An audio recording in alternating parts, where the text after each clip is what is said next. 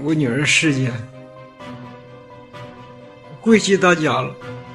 全国爱心人士和热心网友，大家好，我是吉林省吉林市昌邑区十三中高三五班失踪女孩赵春梅的父亲。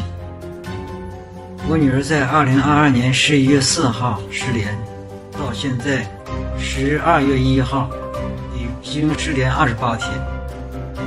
公安机关告知我们家属，没有任何新线索，案件处于停滞状态。大家好，我是陈老师。看这头发也太长了吧！在我们昨天节目播出之后，又有很多中国的粉丝来信说这种事情非常多，就在抖音上就有很多。但是那些事情呢，它没有热度，没有人关注，没有人像胡鑫宇这个事情就突然的爆发了。那今天我就尽自己的一份努力，在我的这个平台上去帮这些中国粉丝的曝光。如果不是命运，我早就是女版的胡鑫宇了。胡鑫宇无疑是死了，而且就死在学校，死在学校的领导老师手里。十七年前，我也差点死在学校。在江西赣州一个大学，老师总是把我们很多女生叫到他宿舍，说帮他改卷子、修电脑、拿资料什么的。大白天的，又是教自己的老师，并且那个老师的宿舍就在学校食堂的对面，很多的女生都去了。这也是为什么我敢进去他的宿舍一个很重要的原因，以为既然那么多人都去了，自己也不会有事儿。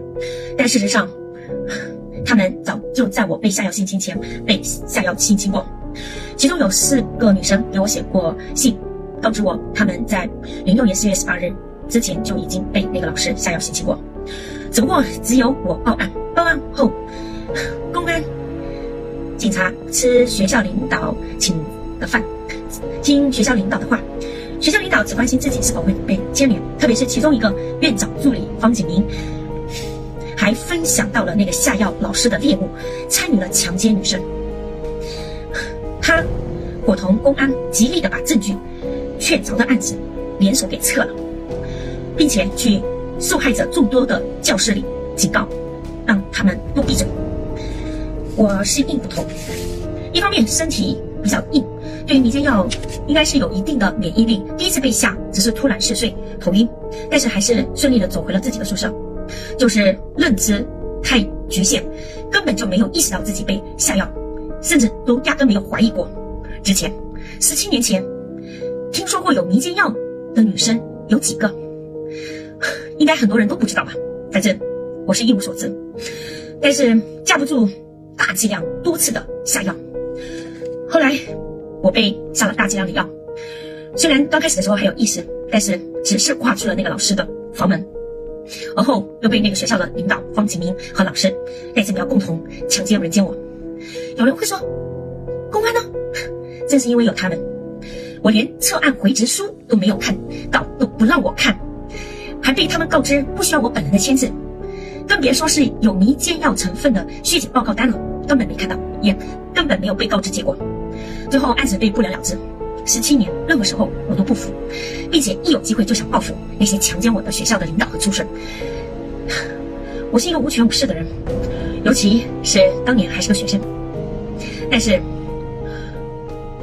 实在是仇恨太大，至少至少，那些畜生应该被开除，他们凭什么还能够在学校里继续任职？但是感谢公安，我以及我的家人被多次威胁，甚至他们声势浩大的带着一帮人去我前夫的公的爸爸妈妈家里，也就是我前公公婆婆的村里面找我，威胁我要让他们都知道，他们。后面都知道了，包括他们也如他们所恐吓的那样，去我前夫单位找我前夫。我恨江西，作为一个无权无势的老百姓，非常的可怜。除了全网都在关心的胡鑫宇，还有一个女孩也失踪了很久，但是一直没能引起太多关注。她叫郑春梅，今年十八岁，在吉林省吉林市昌邑区第十三中学读高三，已经失踪了八十七天，至今还没有找到。郑春梅的爸爸呢，一直没有放弃寻找女儿。在听说胡鑫宇的遗体被找到的消息之后，郑爸爸现在特别着急，因为女儿跟胡鑫宇失踪的时间就只差了二十天，他很担心女儿的情况。和胡鑫宇一样，郑春梅的失踪呢也是迷雾重重。据红星新闻等媒体报道，郑春梅是在去年十一月四号失联的。那天晚上八点左右，郑春梅告诉房东自己要回学校取户口本，离开和同学合租的房子之后失联。随后呢，她的手机在距离租住地近四公里外的吉林大桥被人捡到，郑春梅失联之后呢，郑爸爸曾经多次拨打女儿的电话，一开始是关机，后来开机。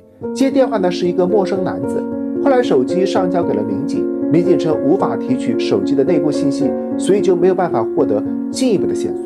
郑爸爸说，女儿就读的吉林市第十三中学是走读学校，平时女儿和两名同班女同学一起租住在学校附近的小区，房东是同住女生家的亲戚。失踪的当天呢，也就是十一月四号的白天，郑春梅本应该去学校上学，但是她没有去，所以呢，春梅爸爸和妈妈呢就来到了女儿住的地方询问原因，但是春梅没有解释，只是对他们说爷爷奶奶身体不好，让他们早点回家。晚上六点多，春梅爸妈离开，离开两个小时之后，春梅发信息给爸爸，为自己没有去学校的事情向爸爸道歉，说我错了，不应该太任性。郑爸爸回女儿说，知错就好。虽然爸爸当时生气，可是你是我女儿，爸担心你是被人欺负不敢上学。爸能力有限，但只要你有安危，爸会为你拼命。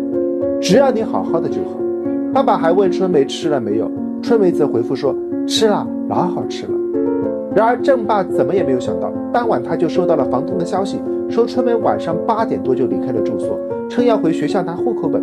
得知消息之后呢，郑爸爸马上报了警。郑爸爸呢也曾经向派出所申请查看学校监控视频，想要确认女儿是否遭遇过校园霸凌或者是外界压力，但是呢被口头告知无权限调阅。最终呢，他与校方直接沟通，十三中的张主任告诉他，所有监控视频被覆盖，只剩下十一月三号女儿课堂上的监控录像。郑爸爸说：“活要见人，死要见尸，只要有一丝希望，他都不会放弃。”希望广大网友给他提供线索，相关部门能够尽快给家属一个答复。那现在胡鑫宇的家庭是非常的困难，那希望如果在中国大陆的观众，你们可以尽力所能及的去帮忙他们，比如说转发啊、分享这些资讯呐。那像是他家人不仅是失去了孩子，然后现在他的家人也被官方还有一些不明人士啊、去阻挠啊，像是不允许他们。啊、去跟记者会面呐、啊，甚至是自媒体啊，就是个人都不行，网红都不行，所有的跟外界的资讯相关的都是不能靠近的。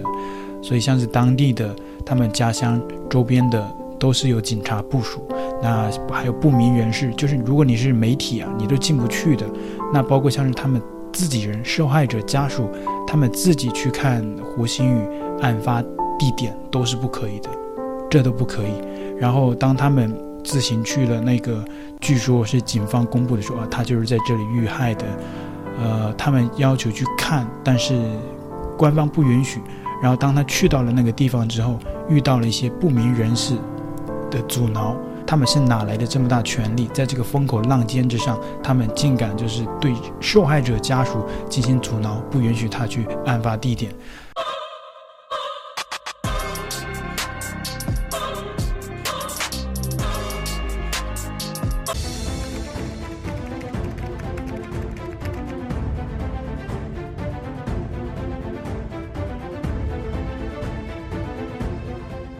所以这个想想应该大家应该值得深思，尤其是像那些过去啊经常喊着什么伟大啊、什么好棒棒啊那些小粉红，你们应该去值得深思。有一些中国的网友，我我只能说有一些啊，因为我目前看到的是大部分人的人都是对此事非常的同情，但是还是难免有过去的那些所谓的像小粉红这样的群体，他们是脑袋是坏掉的嘛。